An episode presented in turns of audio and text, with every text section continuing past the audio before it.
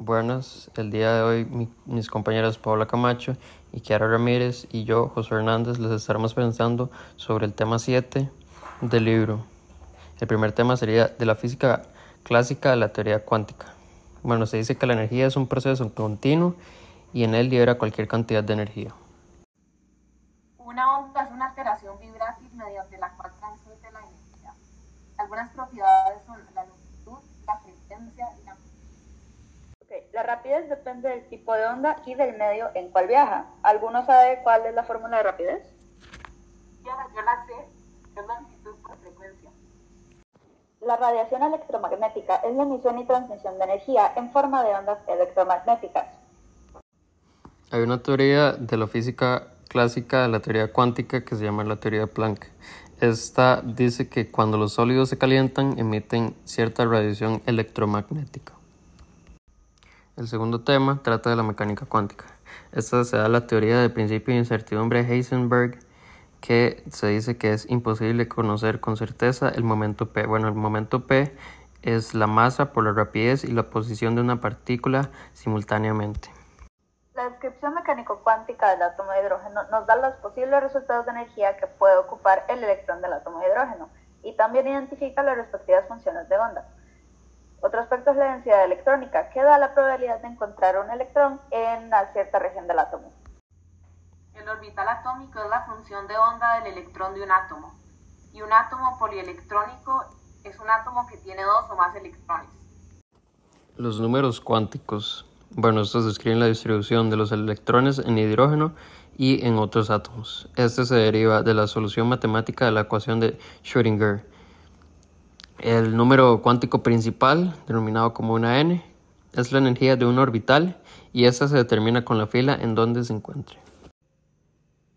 El número cuántico del momento angular es la forma de los orbitales y se determina con la fórmula n-1. Comúnmente se clasifica con las letras S, P, T y F.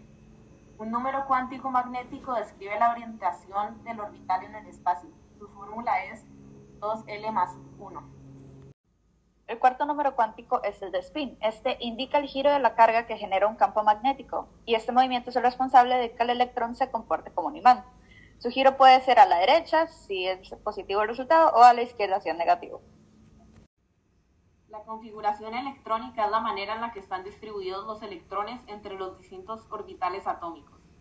Se puede representar con diagramas de orbitales que muestran el spin del electrón. Si dos electrones tienen los mismos valores de n, l y ml, entonces deben tener valores diferentes de ms.